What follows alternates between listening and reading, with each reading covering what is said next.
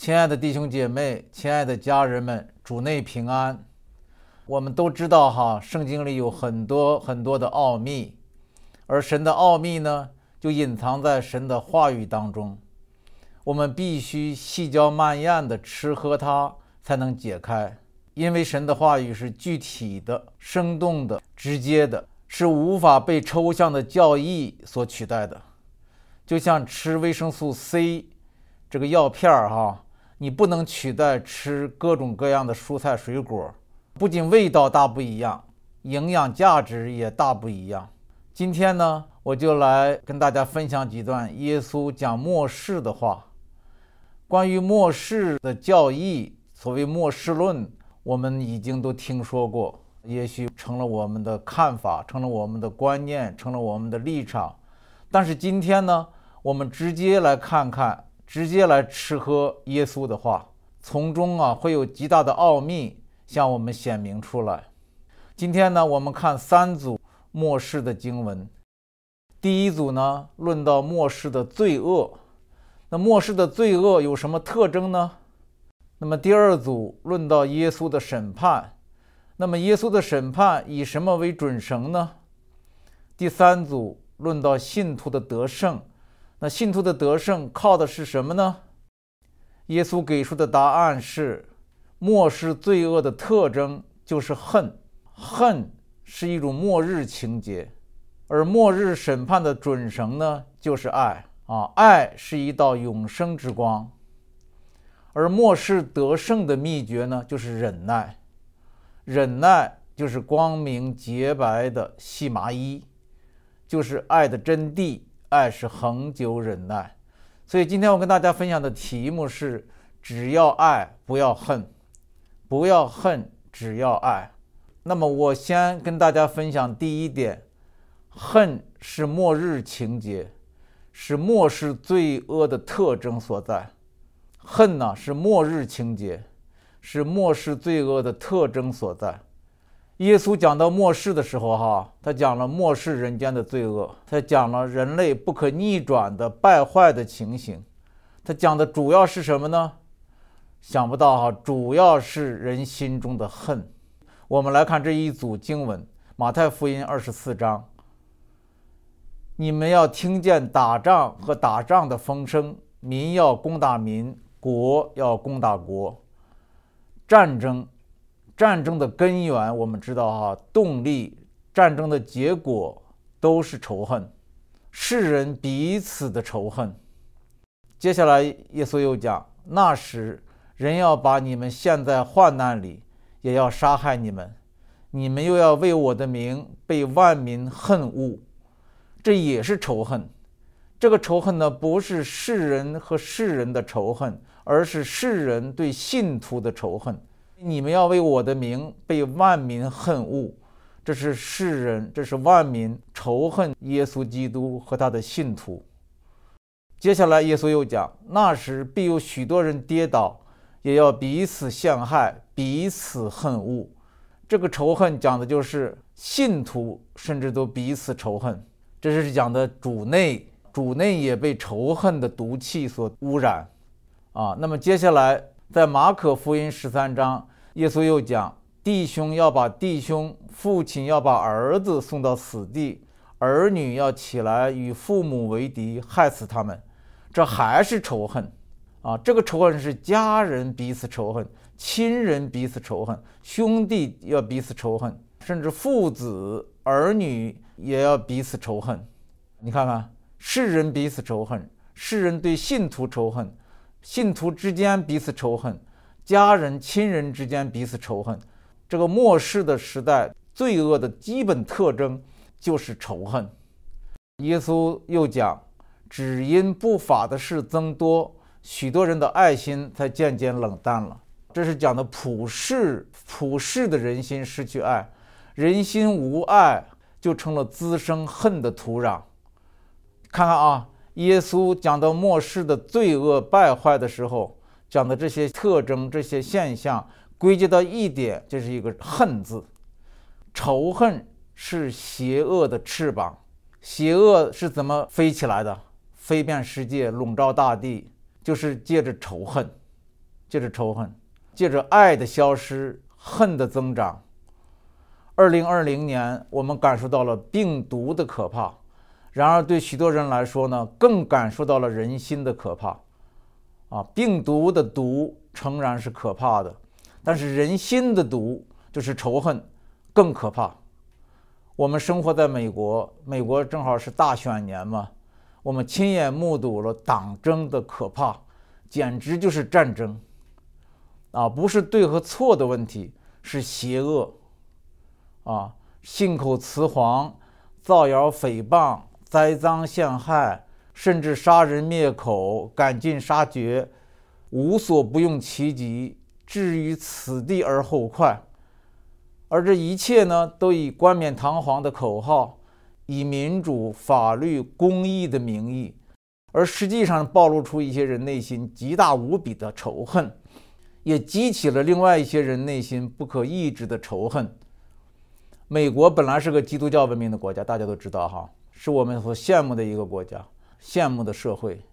但是现在却笼罩在仇恨的阴影之下，仇恨正在撕裂着这个国家，就像一场文化大革命一样。甚至有的儿女出卖父母。你们知道美国发生这种事情啊？十一月六号包围国会山的那个事件，家里有一个女儿就检举她妈妈。说她妈妈是参与者，这件事让美国人很震惊。这种事在一个基督教文明的国家是不应该发生的，但是在末世什么都可能发生。儿女要把父母，兄弟要把兄弟送到此地。恨一来啊，真的这个恨是翅膀，是邪恶的翅膀。恨一来，善良都会变成邪恶。恨一来，君子都会变成小人呐。恨一来，绵羊会变成山羊，而山羊就会变成豺狼。恨一来，黑就变成白，白就变成黑，谎言变成新闻，新闻变成谎言。恨一来呢，人心就变成了黑色，世界就变成了血色。恨，末世之恨，它在撕裂着美国。也在撕裂着各族、各民、各方，在撕裂着人类。而末世之恨的极致最高点是什么呢？是恨神，是无缘无故的恨神、恨耶稣。比方说，在美国，非得要取消男女的分别。本来上帝造男造女，借着婚姻，男女成为一体，何等美的一件事，何等善的一件事。可是不知道为什么。非要取消男女之分，逼迫基督徒，羞辱基督徒，扼杀基督教。这不仅是在无神论国家发生的事情，这是在传统基督教文明的国家正在发生的事情，匪夷所思。不要以为只有在那里有逼迫，在你们那里有逼迫，在这里也到处都有逼迫，公开的践踏圣经，亵渎上帝，就像耶稣说的。他们无故的恨我，在恨你们以先，先恨我了。所以这个世界上的这个仇恨，说到底是对神的仇恨，因为神就是爱，而恨就是仇恨爱，仇恨爱的源头，仇恨上帝。这个几年前，当时王永信老牧师在美国发起了一场运动，叫“美国回归真神运动”。他不仅是让教会祷告，而且还写了公开信给美国的政要寄去。我当时呢，真的有点不太理解啊！我觉得为什么这么关心美国的事呢？美国毕竟是个基督教文明的国家嘛，美国毕竟信仰还是自由的嘛。哎，现在我才明白，王永信牧师是有灵里的感动，是有上帝的呼召，他有先见之明。啊，他看到了美国如果离开了真神，社会就会败坏下去，而社会败坏的根源是离开神。过去呢，我们信赖三权分立、民主自由的这个美国的这个制度，现在才知道这个制度要靠有敬畏、有信仰的人才行。离信仰越远，制度越不可靠。人心变坏了，再好的制度也没用。人心变坏的末日的标志是什么呢？刚才我谈到了，耶稣用了一大段来讲了，就是恨、仇恨呐，真的是邪恶的翅膀，在美国，在世界的上空飞翔，末日狂奔的美国呀，末日狂奔的世界，世人都高举着恨神、恨人的黑色的大旗，世界上充满了暴力之气。你如果爱神爱人，就没有落脚之地。这个世界就是这样，行毁坏可憎的，站在不当站的地方。这是耶稣说的。那么宗教，包括宗教化了的基督教里面的律法主义，也给恨留了一份余地，认为恨仇敌是天经地义的，甚至把恨裹在公义里，套在上帝头上。比如宗教战争，比如残害异己，弟兄把弟兄送到死地，这在两千年中看到的很多很多很多很多。直到今日，还有不少基督徒啊，不知道自己呢已经活在新约时代恩典之下。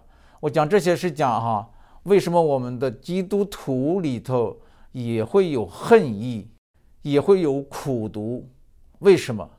因为我们不知道自己活在新约时代，活在恩典之下，我们总是引用旧约时代律法之下的东西，比如耶和华发烈怒，比如先知啊咒诅人的话，他们好像一点儿也不知道自己是活在新约里，活在恩典下，不知道上帝的本性就是爱，不知道十字架的宝血的成全，不知道神在耶稣里看我们的眼光总是爱的眼光。在主的眼光里，只有爱，没有恨，不是爱憎分明，不是爱憎分明，这是一个大问题。下面我会讲，我们真的要警醒祷告，在仇恨、在逼迫之中，也就是在试炼之中，试炼什么呢？试炼每个信徒，你是恨还是爱？你说我爱不起来呀，那你卷入了恨，你就失败了。你要继续爱吗？你就要忍耐。你就要舍命，甚至，啊，那是你就得胜了。所以呢，逼迫末世的罪恶仇恨中的逼迫，也是审判的一部分。每个信徒都在末世的罪恶仇恨和逼迫中要交出你的卷子，就是你是坚守爱还是落入恨。耶稣审判时打分的标准，就是要看你是持守见证神的爱。以神的爱来见证神，还是恨，落入恨的罪恶当中，这就是我下面要讲的第二个问题。爱是永生之光，是末世审判的准绳。爱是永生之光，是末世审判的准绳。恨是末日的东西，爱是永生的东西，啊，是得胜末日的东西。而耶稣基督呢？他要来审判我们的时候，是根据你有没有爱，区分你得胜还是没有得胜。说起末日审判，我们想到的往往是公义、威严和无情，怎么也跟爱连不到一起。其实呢，末日审判的准绳就是爱。这就是为什么一开始我说我们要仔细的、认真的、直接的、具体的去细嚼烂咽圣经的话语。耶稣的话语，耶稣的生命，其实末日审判的准绳就是爱，是在遍地的恨中挑选出爱来，也是在遍地的罪中识别出义来。所以末日审判是义的审判，也是爱的审判。我们请看耶稣是怎么说的啊？这是耶稣说的，《马太福音》二十五章，当人子在他的荣耀里，同着众天使降临的时候。要坐在他荣耀的宝座上，万民都要聚集在他面前，他要把他们分别出来，好像牧羊的分别绵羊、山羊一般，把绵羊安置在右边，山羊在左边。于是王要向那右边的说：“你们这蒙我父赐福的，可来承受那创世以来为你们所预备的国，因为我饿了，你们给我吃。”渴了，你们给我喝；我做客旅，你们留我住；我赤身露体，你们给我穿；我病了，你们看顾我；我在监里，你们来看我。”异人就回答说：“主啊，我们什么时候见你饿了给你吃，渴了给你喝？什么时候见你做客旅留你住，或是赤身露体给你穿？又什么时候见你病了，或是在监里来看你呢？”王要回答说：“我实在告诉你们，这些事你们既坐在我这弟兄中一个最小的身上，就是坐在我身上了。”王又要向那左边的说：“你们这被咒诅的人，离开我。”进入那位魔鬼和他的使者所预备的永火里去，因为我饿了，你们不给我吃；渴了，你们不给我喝；我做客旅，你们不留我住；我赤身露体，你们不给我穿；我病了，我在监里，你们不来看顾我。他们也要回答说：“主啊，我们什么时候见你饿了，或渴了，或做客旅，或赤身露体，或病了，或在监里不伺候你呢？”王要回答说：“我实在告诉你们。”这些事你们既不做在我这弟兄中一个最小的身上，就是不做在我身上了。这些人要往永刑里去，那些异人要往永生里去。两点，第一点，按照耶稣这段话，异人就是有爱的人，有爱的人就是异人。他说。这些艺人要往永生里去，哪些艺人呢？就是绵羊，就是家养的，就是属主的人。而这些人为什么是艺人呢？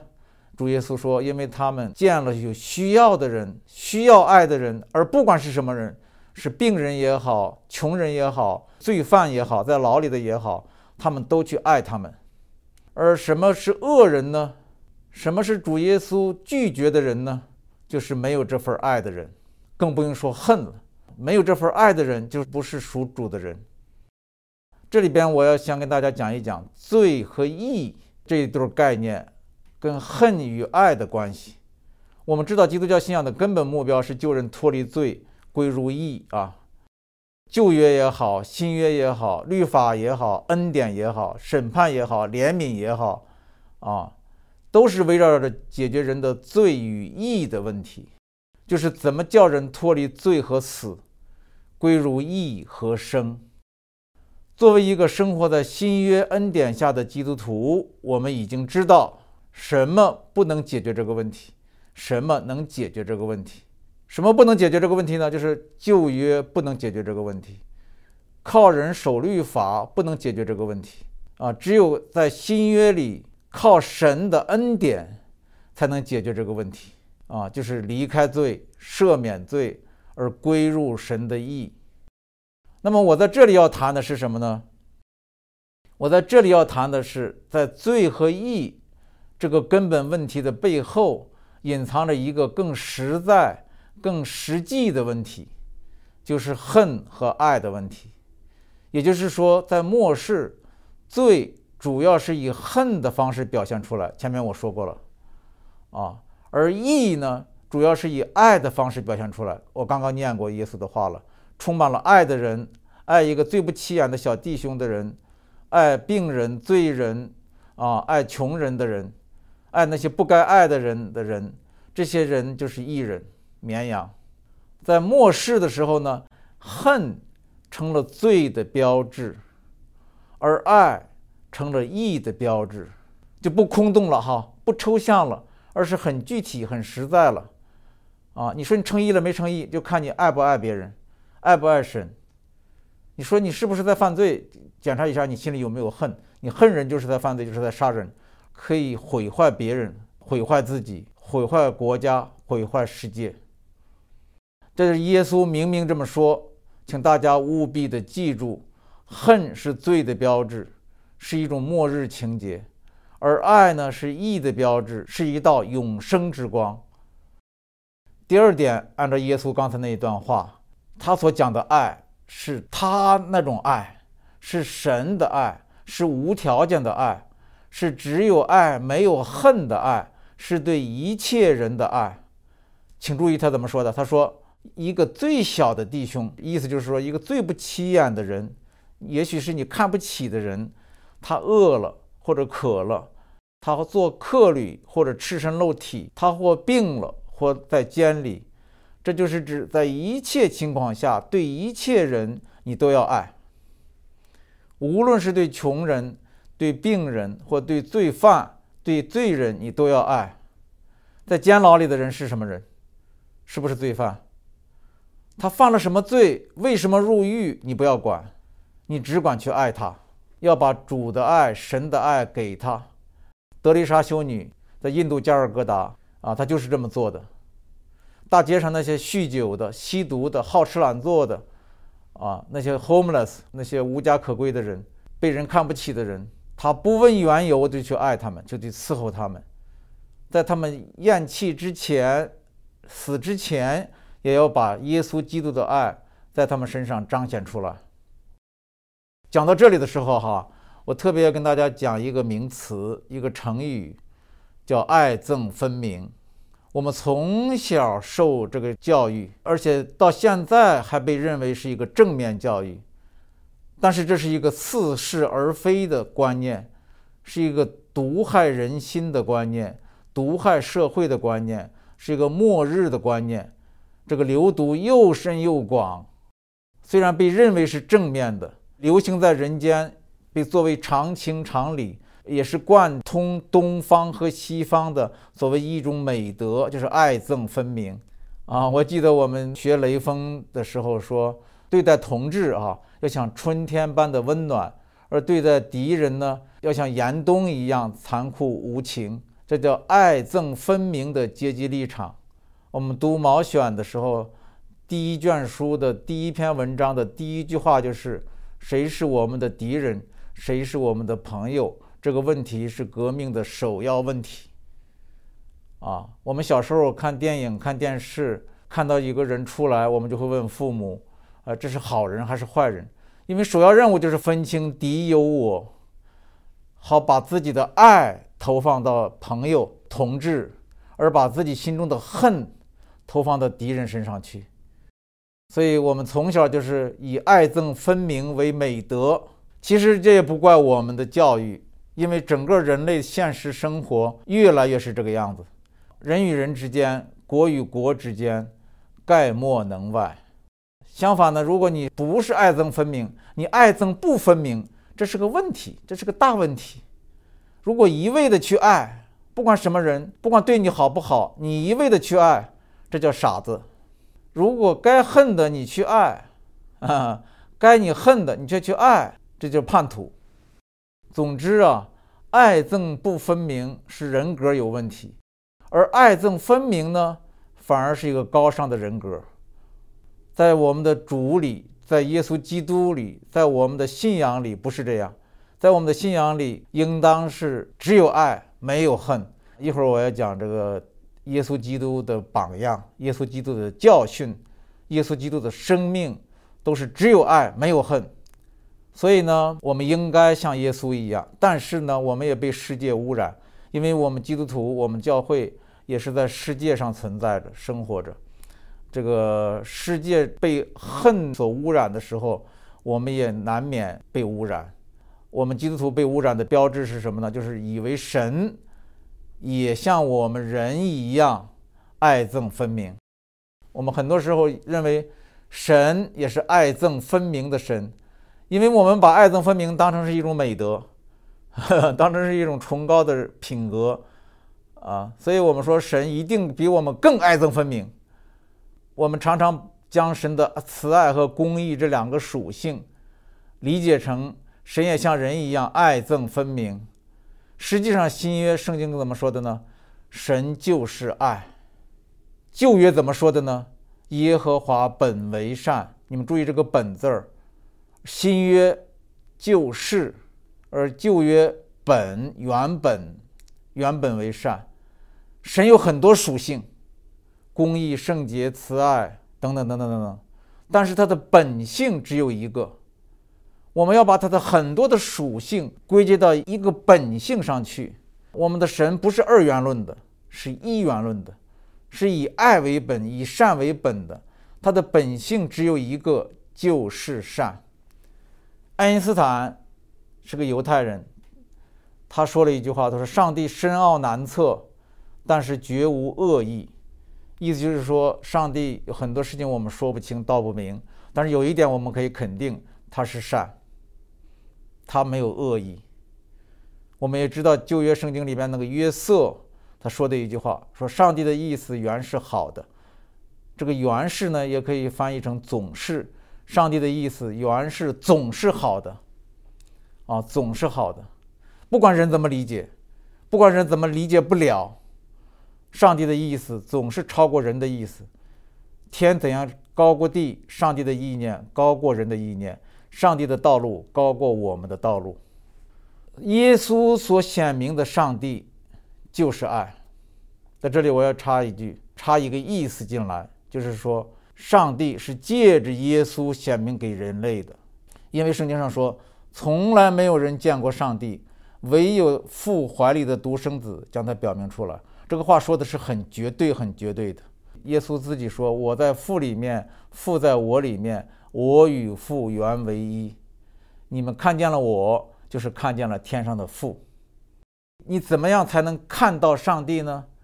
你必须借着耶稣基督来看到上帝。你借着耶稣基督就可以看见上帝。圣经又告诉我们，耶稣基督是神本体的真相。”神本性一切的丰富啊，都有形有体的居住在它里面，所以我再在这里强调，我们要认识上帝，认识上帝的属性和本性，都要借着耶稣基督。耶稣所显明的神就是爱，像阳光，像雨水，像十字架，他只爱不恨，他不是爱憎分明，而是单一的爱，是恒久的爱，是饶恕的爱，是忍耐的爱。是凡事包容，凡事相信，凡事盼望，凡事忍耐，这样一种爱。在马太福音登山宝训里面，他说：“你们听见有话说，当爱你的邻舍，恨你的仇敌。只是我告诉你们，要爱你们的仇敌，为那逼迫你们的祷告，这样就可以做你们天父的儿子，因为他叫日头照好人也照歹人，降雨给义人也给不义的人。这是爱憎分明吗？”绝对不是，这是只有爱没有恨，这才是神的爱，这才是真正的爱。请记住，没有恨的爱才是真正的爱。这句话让我们会有很多益处哈，不管是在家庭生活中，在教会生活中，在社会生活中，啊，要记住这一点。什么是真爱？真正的爱是没有恨的爱，不是爱憎分明的爱。只有爱，没有恨的爱才是真正的爱。我们常常听到有人说：“我这个人不会报复人的，我不会记恨人的，除非你欺人太甚。”这个“除非”就说明你还是会有恨的嘛，对不对？这就不是真正的爱。真正的爱就是说，永远不报复人，永远不记恨人，没有除非。有的男人这么说：“我总是很有耐心的，不发脾气的，除非惹急了我。”哎，这一个除非就暴露了你是人的意思，不是神的意思。有的女人也这么说：“我总是很温顺的，很温柔的，除非他太不像话。” no，这也不是真爱。真爱是一直温顺，一直忍耐，一直包容，一直盼望，一直顺服。啊，有的基督徒也这么说：“我知道爱是恒久忍耐，除非我忍无可忍了。”哈哈。忍无可忍就可以不爱了吗？就有理由恨了吗？这不是真爱，这不是耶稣基督的爱。忍无可忍就可以落入爱憎分明的陷阱里了吗？耶稣不是这样，基督徒也不应该是这样。耶稣说：“你们听见有话说，以眼还眼，以牙还牙。只是我告诉你们，不要与恶人作对。有人打你的右脸，连左脸也转过来由他打；有人想要告你，要拿你的里衣。”连外衣也由他拿去。有人强逼你走一里路，你就同他走二里；有求你的就给他，有向你借贷的不可推辞。耶稣这么定义爱，什么叫爱呢？耶稣是这么定义的，这么要求门徒去爱，而且他自己一生也就是这样爱我们这些罪人、恶人，爱我们这些无辜的恨他、与他为仇的人。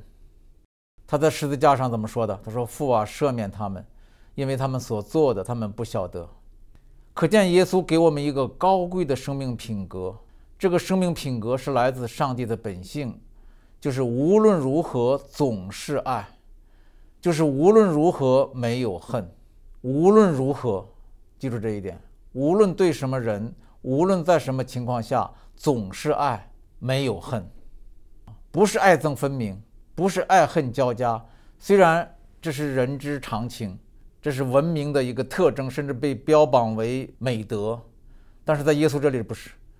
耶稣甚至说：“恨人的就是杀人，凡向弟兄动怒的，难免受审判。”这是耶稣第一次入世的时候亲口说出来的话，亲身活出来的榜样。这也必将是他第二次再来审判的时候的准绳，就像刚才讲那个绵羊、山羊分开的那段话一样，他预先明明白白地告诉我们了，我们今天也听清楚了。一切荣耀颂赞归给宝座上的羔羊。我们讲了末世罪恶的标志是恨，我们也讲了末世审判的准绳是爱。那么，我们怎么在一个充满恨的末世里，按照耶稣的大爱的准绳去生活呢？这不是难为我们吗？世界充满了恨，你让我们活出爱，这不是难为我们吗？即使我愿意的话啊。我们怎么样才能在恨中活出爱来呢？基督徒到底该如何行呢？很显然，如果我们是主家里的绵羊，如果我们要在审判时往永生里去，那么我们就只剩下一条路，就是忍耐，而且是爱的忍耐。爱是恒久忍耐，它的意义就在于此。这是我下面要谈的第三个问题。忍耐是白细麻衣，是末世得胜的秘诀。忍耐是白细麻衣，是末世得胜的秘诀。启示录十九章告诉我们，我们要欢喜快乐，将荣耀归给他，因为羔羊婚宴的时候到了，心腹也自己预备好了，就蒙恩得穿光明洁白的细麻衣。这细麻衣就是圣徒所行的义。启示录说，属于主得了救的人，在天上都身穿白衣，就是光明洁白的细麻衣。这是什么意思呢？这洁白的细麻衣就是义袍啊，就是赴宴席的时候，你还记得耶稣讲过那个大宴席的比喻吗？就是赴大宴席的时候必须穿的那个礼服啊，如果你不穿礼服，就要被赶出去的。这个衣袍，这个礼服，就是洁白光明的细麻衣，就是什么呢？就是爱。因着信，因着望，因着信心，因着盼望，以至于爱。啊，我们知道末世的爱，或者换句话来说，爱在末世就表现为忍耐，因为他既是在恨中活出爱，就必须表现为忍耐，就一定表现为忍耐。这就是衣袍，这就是礼服，这就是白衣，光明洁白的细麻衣。这正是启示录告诉我们在幕后得胜苦难那些人的标志，那些人的特征。我们查看圣经，就可以看到，在天上穿白衣的人，都是在地上恒久忍耐，直到那日的人。这洁白的细麻衣是用至死忍耐的爱换来的。我们可以这么说。这洁白的、这光明的细麻衣，是用至死忍耐的爱换来的。圣经上说，爱是恒久忍耐。那圣经上又说呢，你们要为我的名被众人恨恶，唯有忍耐到底的，必然得救。注意啊，这两句话加起来，它的意思就是在仇恨中持守爱，就是忍耐。一直忍耐着，将爱持守到底，就是得胜。启示录讲信徒们在末日的罪恶中的得胜，在末日的灾难中的得救，正是这个意思，正是这条道路。启示录第十二章说：“我听见在天上有大声音说，我神的救恩、能力、国度，并他基督的权柄，现在都来到了。”因为那在我们神面前昼夜控告我们弟兄的已经被摔下去了，弟兄胜过他，是因羔羊的血和自己所见证的道。他们虽至于死，也不爱惜性命。看这段话，弟兄得胜，一是靠羔羊的血，就是耶稣十字架的爱；二是靠自己的流血，就是以生命来见证耶稣的爱。我们先说第一，羔羊的血，羔羊的血，十字架的爱，说到底就是一个替死的爱，替死的爱，赎罪的爱。就是神的儿子替罪人死，还有比这更大的爱吗？保罗在罗马书说：“为一人死是少有的，为人人死或者有敢做的，唯有基督在我们还做罪人的时候为我们死，神的爱就在此向我们显明了。靠羔羊的血，靠的就是耶稣基督在十字架上的爱，替死的爱，赎罪的爱。那么第二个弟兄得胜，靠的是什么呢？也要靠自己的流血。”自己的忍耐，就是以自己的生命来见证耶稣的爱，啊，弟兄所见证的道就是耶稣，就是以耶稣的爱来为耶稣做见证，这一点十分十分十分的重要。为耶稣做见证，为道做见证，用什么？要用耶稣的生命来为他做见证，让人们看见说这是跟着耶稣的，这是跟过耶稣的，这是属耶稣的，这是基督的门徒，叫基督徒。啊，用耶稣的爱来为耶稣做见证，来见证耶稣就是爱，神就是爱，用这个爱来感召人信耶稣。啊，这是末世的功课，末世的功课，恒久忍耐，忍耐到底，以至于死，来见证耶稣基督的爱，来见证道。启示录第六章揭开第五印的时候，我看见在祭坛底下。有为神的道，并为做见证被杀之人的灵魂，大声喊着说：“圣洁真实的主啊，你不审判住在地上的人，给我们伸流血的冤，要等到几时呢？”于是有白衣赐给他们个人，又有话对他们说：“还要安息片时，等着一同做仆人的和他们的弟兄，也像他们被杀，满足了数目。”嗨，你注意这段话哈，受逼迫、被杀害的信徒，他们的灵魂呼求主为他们伸冤，要伸冤，要伸冤，不然的话要等到几时呢？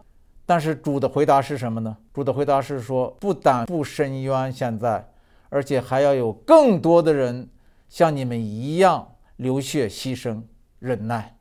你看看。门徒要伸冤，伸冤，主啊，伸冤在你，你必报应。现在就是时候了。主说：不不不不不不，你们还要忍耐，还要再忍耐片时，还要让更多的人像你们一样被逼迫致死，在忍耐中，在爱中被恨杀死。等数目满足了，伸冤的日子才到。所谓伸冤是什么呢？伸冤就是让你们穿上细白麻衣，赴羔羊的宴席。可见呢，在遍地的恨中，在无故的恨中，圣徒持守爱，为耶稣做见证，唯一的选择就是忍耐。忍耐就是不放弃爱，换句话说，就是不卷入恨，不落入恨，就是即使被恨也要爱下去，即使被杀也要爱下去，忍耐着结出爱的果实来，而且是爱一切需要爱的人。包括逼迫、仇恨和杀害自己的仇敌，饿了给他们吃，渴了给他们喝，病了去照顾他们，他们坐监去探望他们，在这个充满恨的末世里，至死不渝地活出爱来，至死不渝地不去恨。众人都去恨了，而且恨你了，你还是爱，虽至于死也不爱惜性命。这种忍耐。是圣徒的唯一道路，是圣徒的唯一的力量，也是圣徒唯一的得胜。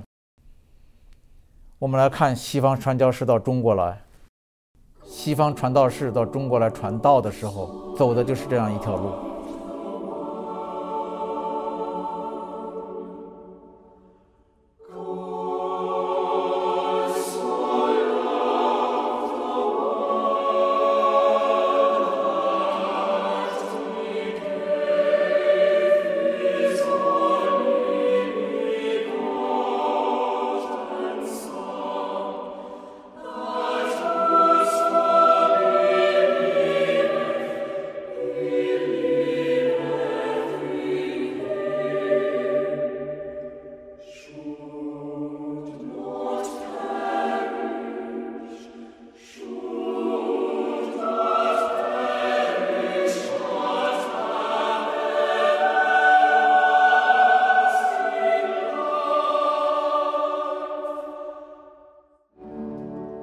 亲爱的朋友，你知道福音是怎样传入中国的吗？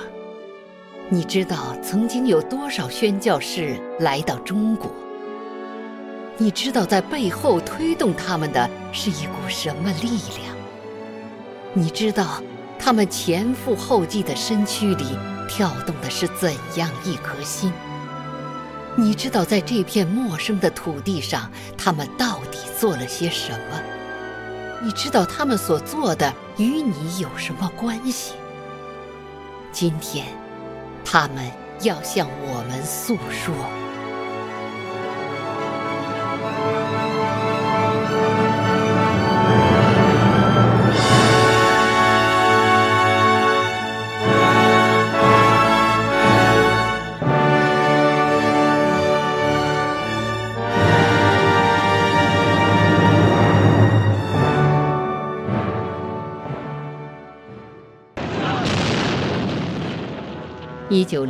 夏天，以“扶清灭洋”为口号，从山东、山西到湖南、浙江，义和团一个月内杀害了二百四十一名西方宣教士和两万多名中国基督徒。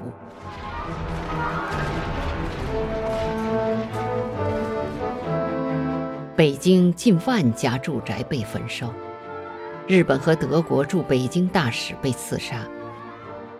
五月二十四日，慈禧下令向东交民巷的外国使馆发动总攻击。二十五日，慈禧向所有邦交国宣战。接下来，日、英、美、法、俄、德、奥、意八国联军六万人攻陷天津，闯入北京，清廷被迫签订屈辱的辛丑条约。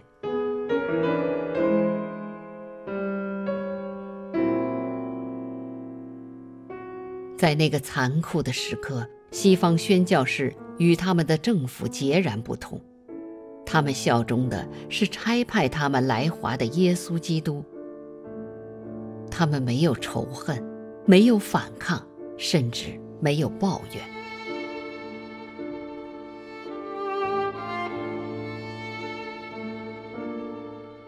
在内蒙古殉道的林牧师在遗书中写道。我们手中有武器，但我们不能使用它们。若是神的旨意，我们就甘心殉道。来自耶鲁大学的毕德金牧师在河北保定殉道，遇害前给妻子留下一封信，埋在教堂地下，上面写着：“亲爱的，你要告诉我们的儿子小河里。”他父亲最后的遗愿是，当他二十五岁时，要以宣教士的身份回到中国来。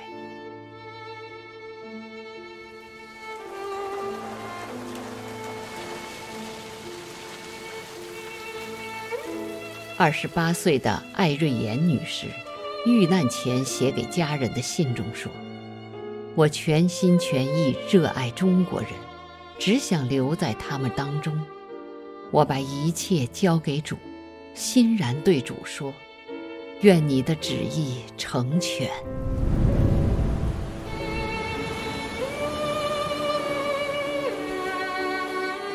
义和团事件中，来自美国欧柏林大学的十三名宣教师和五个孩子在山西遇难，其中一位爱德华师母在遗嘱中说。亲爱的，我相信你们不会忘记躺在中国土地上的我们。我一点也不后悔来中国，只是遗憾为他做的事太少了。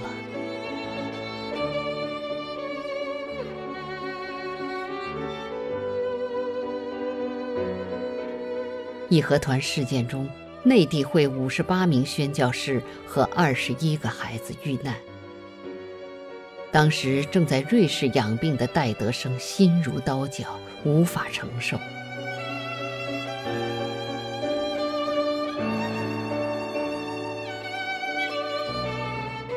他说：“我不能看书，我不能思想，我甚至不能祷告，我只剩下信靠。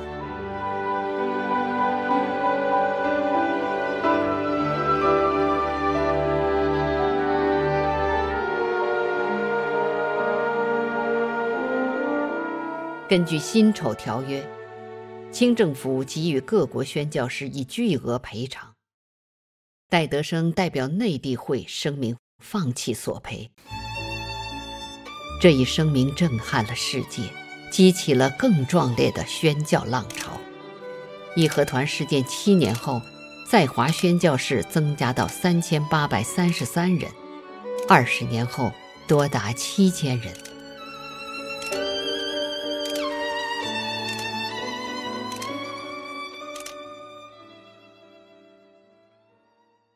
那是一个血海深仇的时刻，那是一个遍地充满了仇恨的时刻。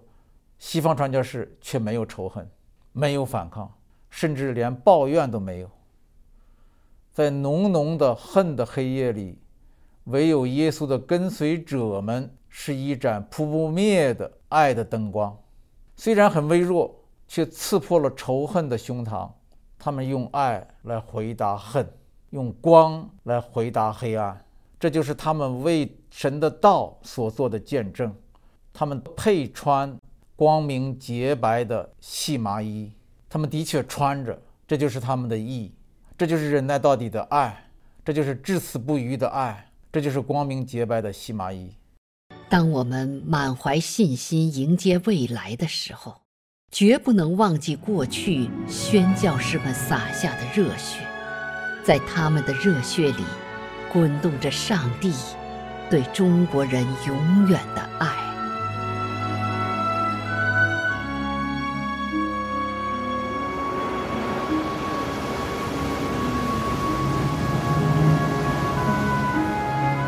大海呀，大海，能否告诉我？有多少宣教士来到中国？不同的语言肤色，却深深爱着中国。在误会中度过，将生命献给中国。他们。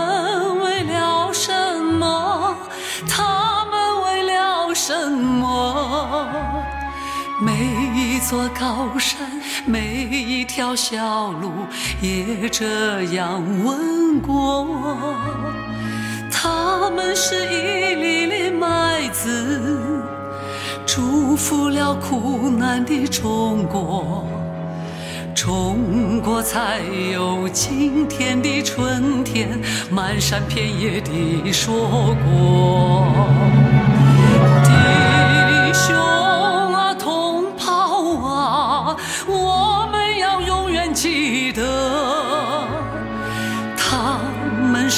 上帝的使者，带着爱来到中国，高举燃烧的生火，走遍每一个角落，蓝蓝的大海边。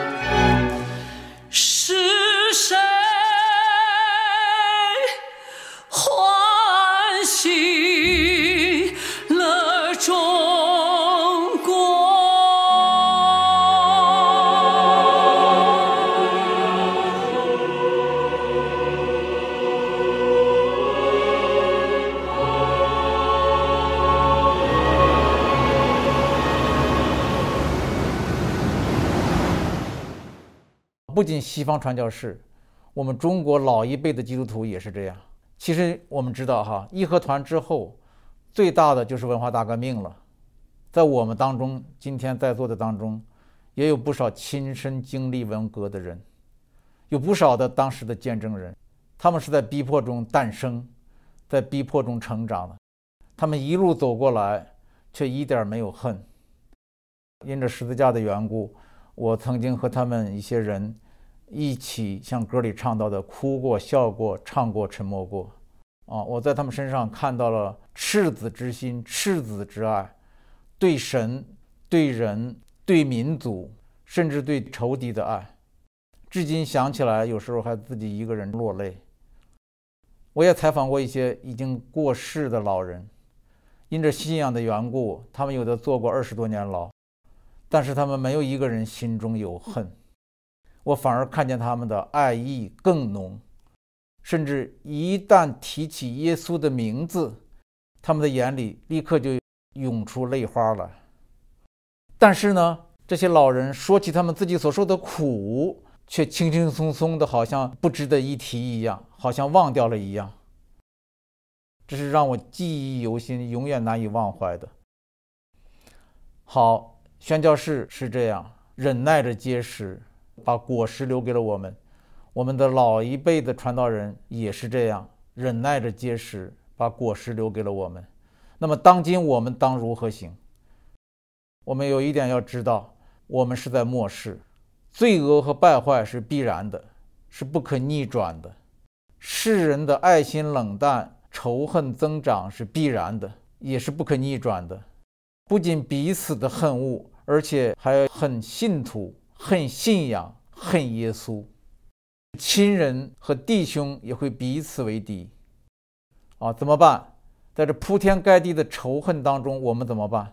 我们能不能活出爱来？我们能不能活出恒久忍耐、至死不渝的爱来？能不能以耶稣的爱来见证耶稣，来见证道？这就成了大审判之前对我们的最后一道考验。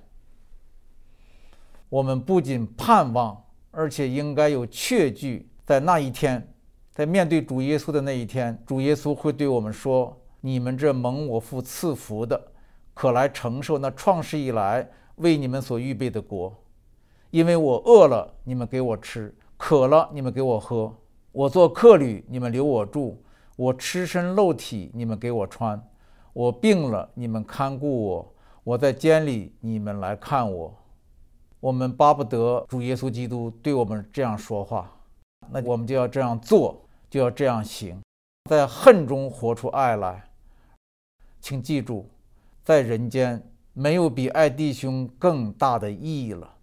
我们不是追求义吗？我们不是要行义吗？我们不是要做义人吗？请记住，在人间没有比爱弟兄更大的意义了，没有比不爱乃至恨弟兄更大的罪了，没有比忍耐的爱更光明、更洁白的细麻衣了。有人会说：我们这么软弱的人，怎么可能做到这一点呢？怎么能做到在恨中不恨，反倒去爱，而且恒久忍耐到底？我们做不到啊！我们是人呐，我们软弱呀。不错，的确是如此。我们人凭自己谁也做不到。但是为什么使徒做到了？为什么先贤做到了？为什么我们做不到？我们也能做到。凭着什么呢？不是凭着自己，那是凭着我们所信、所望、所爱的主耶稣基督。我们的信心、我们的盼望、我们的爱，全在他身上，因为我们知道，我们这至斩至轻的苦楚，要为我们成就极重无比、永远的荣耀。原来我们不是顾念所见的，乃是顾念所不见的，因为所见的是短暂的，所不见的是永远的。这就是信仰的眼光，信仰的力量。这就是在末世我们最需要的。最后，我们一起来做一个祷告。亲爱的天父，爱我们的主耶稣基督，伟大的圣灵，我们的神，在这末世的时候，我们一起来向你祷告，求你恩待我们，引导我们，用你的爱。你的爱是攻无不克、战无不胜的、无坚不摧的。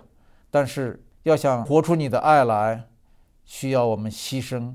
需要我们忍耐，需要我们舍己，需要我们像耶稣基督我们的主一样，自己卑微，存心顺服，以至于死。我知道我们的父，你与我们同在，不管我们在任何的光景下，你与我们同在。世界虽然在幽暗当中，在仇恨当中，在苦读当中，但是你的爱一刻也不离开你的儿女，你必扶持我们，帮助我们。主啊，谢谢你！我把我的亲爱的弟兄姐妹们、家人们交在你的手中，不管他们身处任何的环境，你与他们同在。你的爱的力量会扶持他们，让他们成为你爱的见证。